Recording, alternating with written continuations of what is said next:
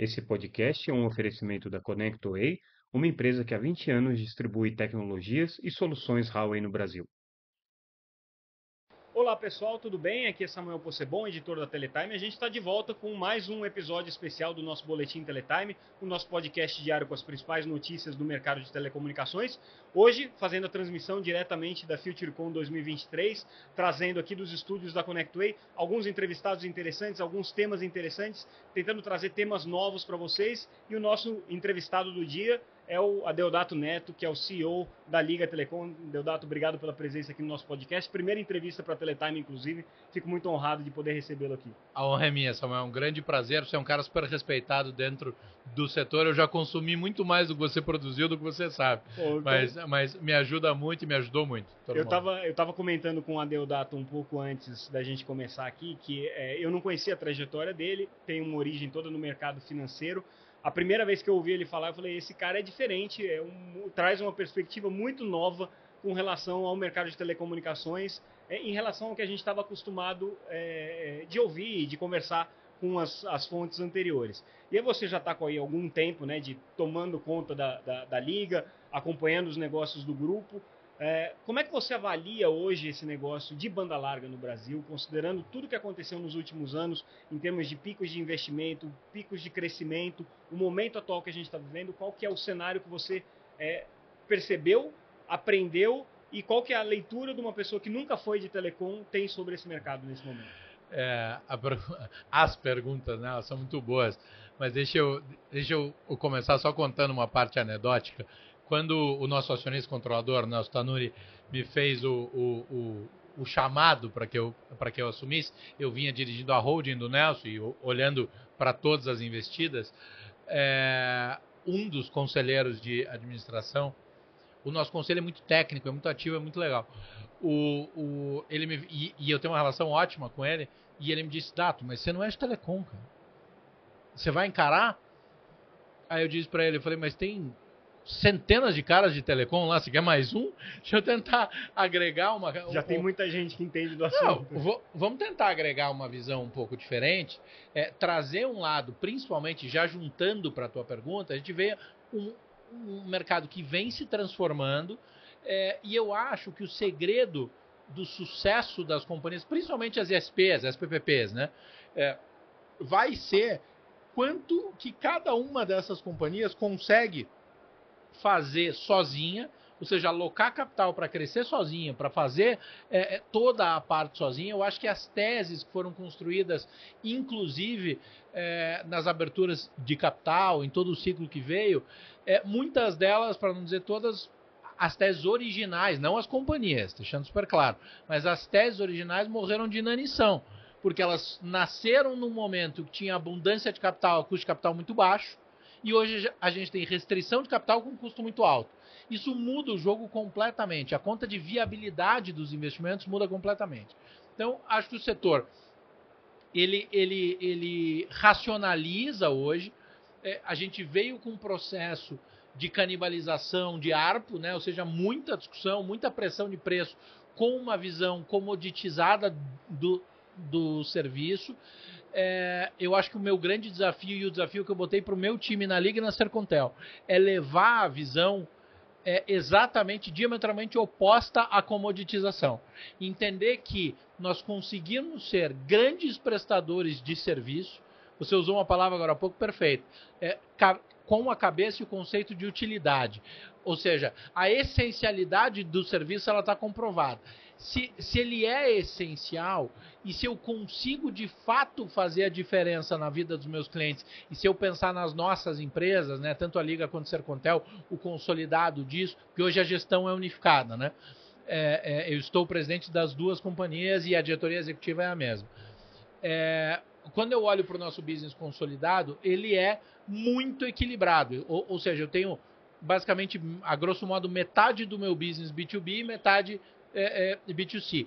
É, gosto muito desse mix, acho que ele nos permite explorar de maneira diferente essa sensibilidade. A gente tem um ARPO bastante interessante, um carrega o legado histórico da qualidade da rede da Copel Telecom, uma relação muito profunda com o estado do Paraná como um todo. É, é, agora, o setor entendeu que se continuasse pressionando o ARPU para baixo era destruidor para todo mundo. Então a gente começa a discutir agora, ver o setor naturalmente entendendo que assim, peraí, se eu jogar preço para baixo vai ser ruim para todo mundo. A gente não entrou nisso em momento algum. É, então, o, o, que, que a gente fez? É, na, na, na, minha chegada, eu passei a olhar e dizer o seguinte: eu preciso agir naquilo que a gente controla. Então, agir muito fortemente na minha base de clientes. Eu quero clientes que sejam aderentes à, à, à proposta de valor que a gente leva. A gente tem uma qualidade de rede muito boa, muito boa, também legado, também pela história é, é, da empresa. A gente é capaz de entregar um serviço de alta qualidade. A gente foi ouvir os clientes. Ouvir e no meu caso ouvir literalmente, tá? Eu peguei um caso isolado que era um cliente insatisfeito e pedi para ir na casa dele. Pedi para ligarem para ele, fui na casa dele, fiquei durante duas horas ouvindo. Uma visita surpresa, não foi surpresa porque avisou antes, mas assim, o, ela... o, ouvindo o cliente. Hum. É, fui para a rua ao lado de, de, de instaladores fazer manutenção, ouvir as dificuldades do, do, dos clientes na rua. Do nosso B2B, chamamos os clientes, vem cá, onde eu estou bom, onde eu não estou bom, qual é o gap que eu posso servir. Então, eu acho que cada vez mais o mercado ele vai ser um mercado de serviço próximo. Já tem muita customização do lado B2B, mas do lado do lado usuário final é compreender targeting, ou seja, ser capaz de identificar qual é o público que é seu cliente, é, nichar ele em, em, em, cada região pela própria característica que se tem e atuar dessa maneira. Eu sei que a gente vai falar ainda hoje sobre isso. Agora, a tendência é que, dadas as transformações das condições de mercado que se tem, é, no nosso painel agora a gente falou sobre poste, né? Não tem lugar para fixar fibra em poste, né? Então assim, não dá para todo mundo passar a fibra, não dá para todo mundo fazer tudo. Então essa primeira onda, vamos dizer assim, do mercado de fibra que você analisou como é, executivo do mercado financeiro, cuidando dos investimentos do grupo, essa onda que você tinha um crescimento explosivo da quantidade de fibras no Brasil, muitas redes com qualidade ruim, é, prestação de serviço, vamos dizer best effort, né? Assim, o que desse para entregar estava sendo entregue. Isso aí mudou. Agora é um momento de qualificação da prestação de serviço. Eu ouvi do executivo da Liga agora uma frase muito interessante. Substituir aquele serviço de valor agregado que a gente oferecia meio mais ou menos para conseguir algum benefício tributário ali para um serviço de valor útil. Ou é seja, fazer com que o usuário tenha uma conexão e tenha necessidade daquele serviço que está sendo prestado. É exatamente isso, tá? É, é, é geração de valor percebido no seu cliente. O cliente tem que perceber valor, porque assim, é, em tecnologia a gente tem um tem um, um, um, uma expressão né, muito mais nos, nos, fornecedores de sistema e soluções, que é o switching cost, né? Que é quanto custa para um cliente deixar de ser é, é, é cliente de, um, de, de uma determinada é, de um determinado player e ir para outro o switching cost, claro que no usuário final, ele inexiste, né? Porque é, ele é o usuário final. Agora, existe o switching cost do valor adicionado. E, e assim, pô, eu vou sair desse operador, eu vou sair da liga por, sei lá, 10 reais, 15 reais de ARPO, ou, ou né, de, de, receita que impacta no ARPO da indústria. É, é, mas o que, que ele deixa de ter à disposição dele? Para isso, a gente trouxe um time, daí eu trouxe junto comigo, é, é, um time muito focado em. Eu faço análise de, de propensão à inadimplência, de propensão a churn, é, análise de, de, de IDH por, por região. A gente clusterizou os nossos mercados para entender o seguinte: quais são os mercados capazes de receber a nossa melhor proposta de valor? E aí a gente atua fortemente nisso. Curiosamente, para minha sorte, a gente tinha é, é, espaços com, com, com facilidade expostas, com HP expostos, e com, e, e com espaço para o take-up rate que a gente achava que era o target ideal, é, para explorar e vem sendo super bem sucedido nessas primeiras iniciativas. Mas respondendo objetivamente a tua pergunta, eu acho que essa tese, essa história de crescer, crescer, crescer e crescer é, nesse serviço best efforts, foi muito boa a tua expressão, é, eu acho que morreu de inanição. Agora, é claro que expansão é sempre um objetivo, né? Qualquer, qualquer grupo econômico busca essa expansão. Onde é que está o foco para vocês hoje? Vocês adquiriram a nova, foi a última aquisição que vocês fizeram. É, tem ainda a perspectiva de continuar crescendo para outras regiões e aí a gente vai falar de 5G daqui a pouco, mas falando do ponto de vista da, da infraestrutura é, de fibra, é, qual que é a perspectiva e como fazer isso de uma maneira otimizada, né, com redução de custos. É, quando a gente olha para os nossos números, né, eu, eu, ano contra ano eu devo ter uma redução é, no meu capex de 45% aproximadamente, é, com um resultado substancialmente maior, inclusive qualitativo. Então é, é aquela discussão, né? Eu preciso fazer tudo, eu vou desenvolver isso até o limite sozinho? É, eu acho que não. No painel você brincou ali sobre a história uh, uh, quando você fez a pergunta da rede neutra. É, é, a gente tem a, pretensão, a pretensão de ser um player na, nacional. Agora, por que, que eu vou efetivamente atuar ou trabalhar é, com toda a necessidade de, de investimento, investimento, com todo o peso em regiões que eu posso aproveitar a infraestrutura. É claro que o conceito, a modelagem econômica disso, ela é diferente, porque você tem não só o custo que se tem hoje para a instalação de uma rede proprietária, por exemplo, mas você tem a margem daquele que te fornece isso. Então muda o jogo em que você transforma é, um pedaço grande de capex em opex, mas que você a gente consegue atuar e a gente hoje faz um mapa muito interessante, vem discutindo isso muito internamente é, é, é do Brasil, identificando regiões que a gente entende que com uma proposta de valor adequada e aí cooperando. Eu tenho repetido isso o tempo inteiro. Este setor, dada a restrição de capital e o nível concorrencial que existe hoje, vai precisar aprender a cooperar. A gente já está disposto a cooperar, levar valor naquilo que a gente acha que a gente pode ter, aproveitando ativos e valores que outros operadores, outros players podem ter para atuar em determinadas regiões ou determinadas soluções que sejam adequadas. E aí, evidentemente, você passa não só por esse movimento estratégico cooperativo em múltiplas regiões, mas eventualmente por movimentos inorgânicos também. Eventualmente, essas aquisições podem entrar. 5G.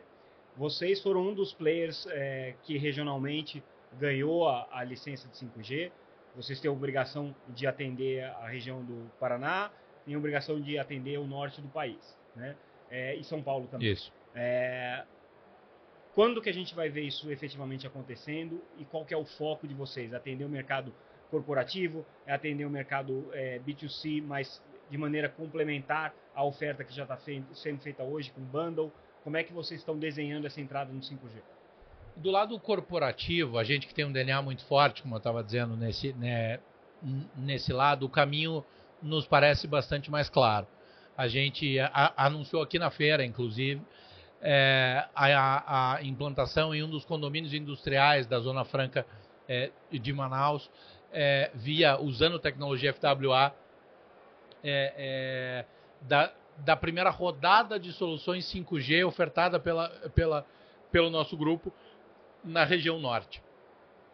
Eu Manaus, né? É, é, é, é, eu entrego efetivamente a conectividade hoje via FWA, mas eu tenho um mercado endereçável ali direto de 400 empresas, pelo menos 400 indústrias.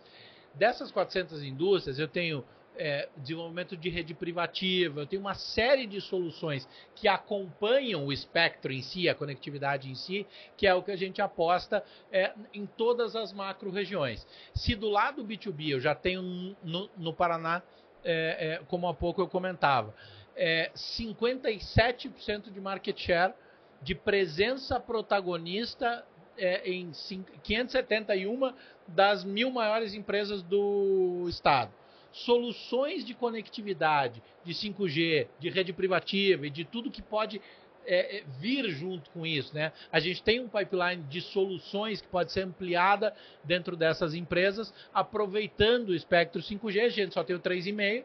É, é, então, do lado B2B, isso me parece muito, muito mais claro e muito mais resolvido. Quando a gente fala do usuário final, eu acho que essa grande diferença, e aí o conceito que o, o, o, nosso diretor de, de, de CX, o Madureira, comentou com você sobre utilidade, é, é, é, faz muita diferença. Né? Você pensa assim, é, eu vou levar a conectividade para o usuário final, é, eu vou levar 5G, eu vou levar o espectro que eu tenho para o usuário final. Mas a quantidade de aparelhos capazes de capturar esse sinal, de aproveitar isso, ainda é muito pequena aqui no Brasil. Então, agora, eu tenho lá, por exemplo, o espectro 3,5 que eu tenho, em determinada região, o player A tem o espectro de 700, que inclusive é uma discussão regulatória. É, né? tem um player que tem esse espectro justamente para ser ofertado no mercado. É isso. Então tá lá é, em determinada região. Mas daí como é que a gente opera diretamente o varejo? Tem um operador local, eu uso os contratos e os modelos, alguns modelos foram testados aí, vêm sendo é, feitos com algum grau é, é, de sucesso, respeitadas as dificuldades no MVNO, por exemplo, tal. Então, é, eu acho e tenho tranquilidade em dizer que a solução é, varejo, né, 5G, essa é uma equação que eu ainda não encontrei na indústria alguém que tenha convicção plena de qual vai ser o caminho. A grande vantagem é que a gente tem é, é, modelos e times absolutamente concentrados nessa discussão, nessa evolução.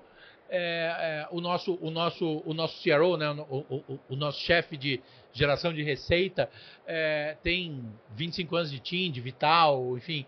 É, o Rafa super experiente, lidera um time e alguns comitês junto com a nossa parte é, técnica, está olhando para dizer o seguinte: a gente ouve o mercado. Isso é uma coisa que eu acho que eu consegui trazer em um setor que tem a característica pela, pela, pela, pela vivência histórica de ser o setor que leva ao mercado a solução. E eu e eu propus para os meus times técnicos e de engenharia, de desenvolvimento de produto quando eu cheguei, um, um, uma visão seguinte: e se a gente ouvir o mercado primeiro? E se a gente der o direito do mercado olhar para a gente e dizer assim, cara, esse tipo de solução me interessa, esse tipo de produto. Se a gente conseguir combinar essa tecnologia com essa aplicabilidade, é, é, funciona para mim. Isso vale tanto B2B quanto B2C. Ouvir o público. Então, a, a gente tem feito análise tanto quantitativa quanto qualitativa, é, fazendo muita pesquisa, muita pesquisa. Para ver onde entrar com 5G, como entrar Cara, com 5G, e fazendo que um, produto. um modelo muito da, é, é, data-driven, que a gente é, fala, né? O que você mencionou, né? Assim, as operadoras nacionais que já estão implementando 5G, claro que elas têm que fazer isso por uma questão de é, garantir o mercado, de é, elas têm né, toda a infraestrutura necessária para isso, elas naturalmente seriam as líderes nesse processo, mas eu não vi ainda nenhuma operadora é, que possa dizer, olha, o 5G está trazendo receita nova para a gente. Sim. Né? Então, acho que talvez o grande desafio da indústria hoje, principalmente para os entrantes, seja encontrar onde é que o 5G vai se pagar. É, você vê que curioso, né? Se, se vamos extrapolar. Eu, eu posso dar uma viajada aqui? Na, Pode. Na, na, na é, Liberdade é, para falar o que você é, quiser. É, é um, uma discussão presente no mundo hoje que é a discussão do fair share, né? Vamos falar do ovo e da galinha? Em tese, todas as operadoras de telecom, se não pusessem em pé as infraestruturas, todos esses caras que vendem streaming, Netflix, HBO, Paramount e toda essa grande transformação que tem, não seria viável. Por outro lado, a discussão deles é: se eu não gerasse essa demanda aqui, será que você ia ter cliente para toda essa infraestrutura que você tem?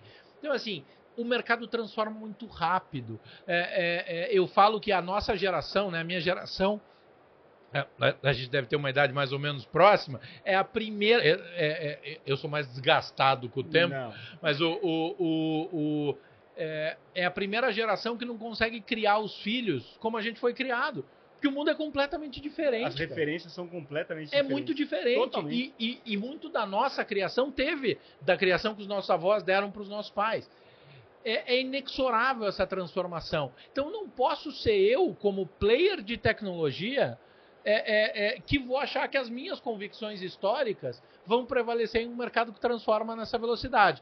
Então a gente está muito aberto, tá, tá, tem conversado com, com, com o mercado inteiro. A gente me ajuda muito o fato de eu ter um acionista com a cabeça muito aberta, um cara muito disposto a inovar, até a comprar risco, até a, a, a, a investir em coisa que se acredita, para que a gente ouça, entenda a transformação e daí aproveite dessa retaguarda técnica que a gente tem, que é excepcional, tanto na Liga quanto na, na Sercontel. Tem muita gente muito competente tecnicamente, para entender o que, que a gente vai levar. Mas eu não vou, eu não tenho a pretensão de ser aquele que vai dizer para o mercado o que ele quer comprar.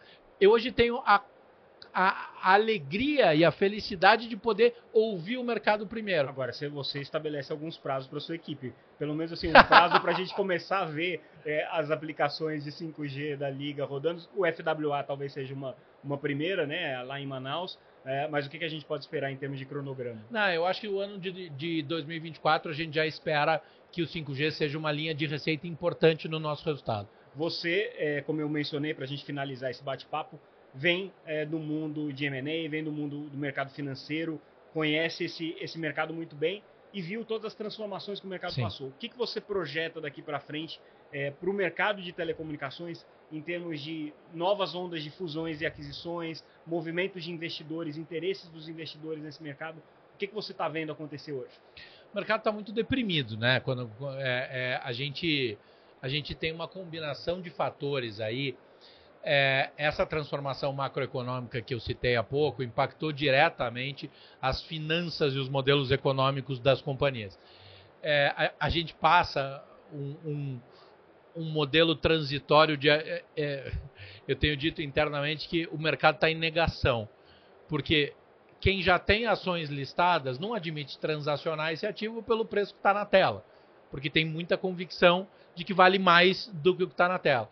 E quem não abriu o capital ainda quer transacionar, na maioria das partes, é, é, das vezes, pelos múltiplos daquela realidade de 2019 que não existem mais. 3 mil reais por assinante. Então, quando A não conversa com B, é, é, não dá casamento. Né?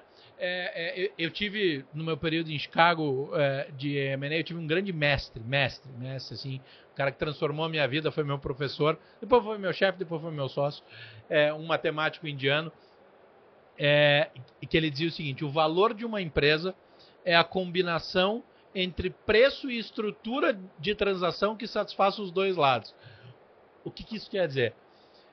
A empresa vale o que tem alguém que pague e até a disposição que ela está de ser criativa nas estruturas. Como a gente traz no próprio grupo econômico, né, e no skill de time agora, e acho que esse é um skill que eu, que eu consigo contribuir dentro do nosso grupo, é, é, uma história muito forte de viver ciclos e momentos mais complexos macroeconômicos que amplificam a consolidação, a gente tem criatividade para olhar transações para frente. Eu acho que o setor vai ter que ser criativo. Acho que o setor vai ter que sair da caixa de dizer o seguinte: eu vou vender por um múltiplo X, eu vou é, é e as empresas vão ter que comprar novos ciclos de risco vão ter que entender que a combinação de negócios e de forças pode ser mais importante e vão ter que aprender a viver com as incertezas. Tá todo mundo querendo segurança de muita coisa. E aí, o que eu digo para o meu time, digo para todo mundo e posso encerrar aqui é, é, dizendo isso. O setor vive hoje o dilema do bolo. Ele quer comer o bolo e continuar olhando para o bolo. Não dá. Ou você come, ou você admira a sua obra de arte, que é o bolo que você criou. Então, assim, dentro de, dentro desse espírito, eu entendo que vai haver consolidação, eu entendo que vai haver uma reacomodação das estruturas de capital, mas que elas não, não serão triviais. Aqueles que estiverem dispostos a buscar transações, uniões e operações mais fora da caixa, mais fora do óbvio, tendem a fazer movimentos mais rápidos é, e aí podem ser é, é, o que os gringos chamam de, de, early movers, né? Aqueles que fazem primeiro é, e, e, eu acho que isso pode ser uma vantagem competitiva. É, vamos ver. Acho que indiscutivelmente o setor de telecomunicações tem um negócio, tem um business, né? Porque você está gerando ticket médio aí vezes milhões de usuários todos os meses, então e ninguém abre mão disso, né? Essa conectividade é essencial. Mas tem essas oportunidades que você está colocando de você trazer valor para esse serviço é, e aí, obviamente, nesses movimentos de criatividade, de é, condução né, é, diferente dos business, talvez surjam aí outras oportunidades de negócio mais na linha da cooperação do que você falou. Vamos ver o que, que vai acontecer. O que a gente tem que estar tá é atento e preparado. Isso a gente está seguro que a gente está. Deodato, obrigado pela entrevista. Foi obrigado, um ótimo bate-papo. Prazer te receber aqui no nosso podcast.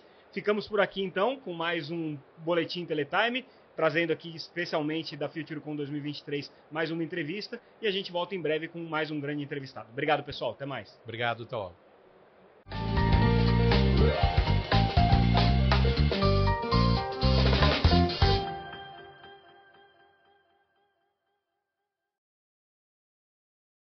Esse podcast é um oferecimento da ConnectWay, uma empresa que há 20 anos distribui tecnologias e soluções Huawei no Brasil.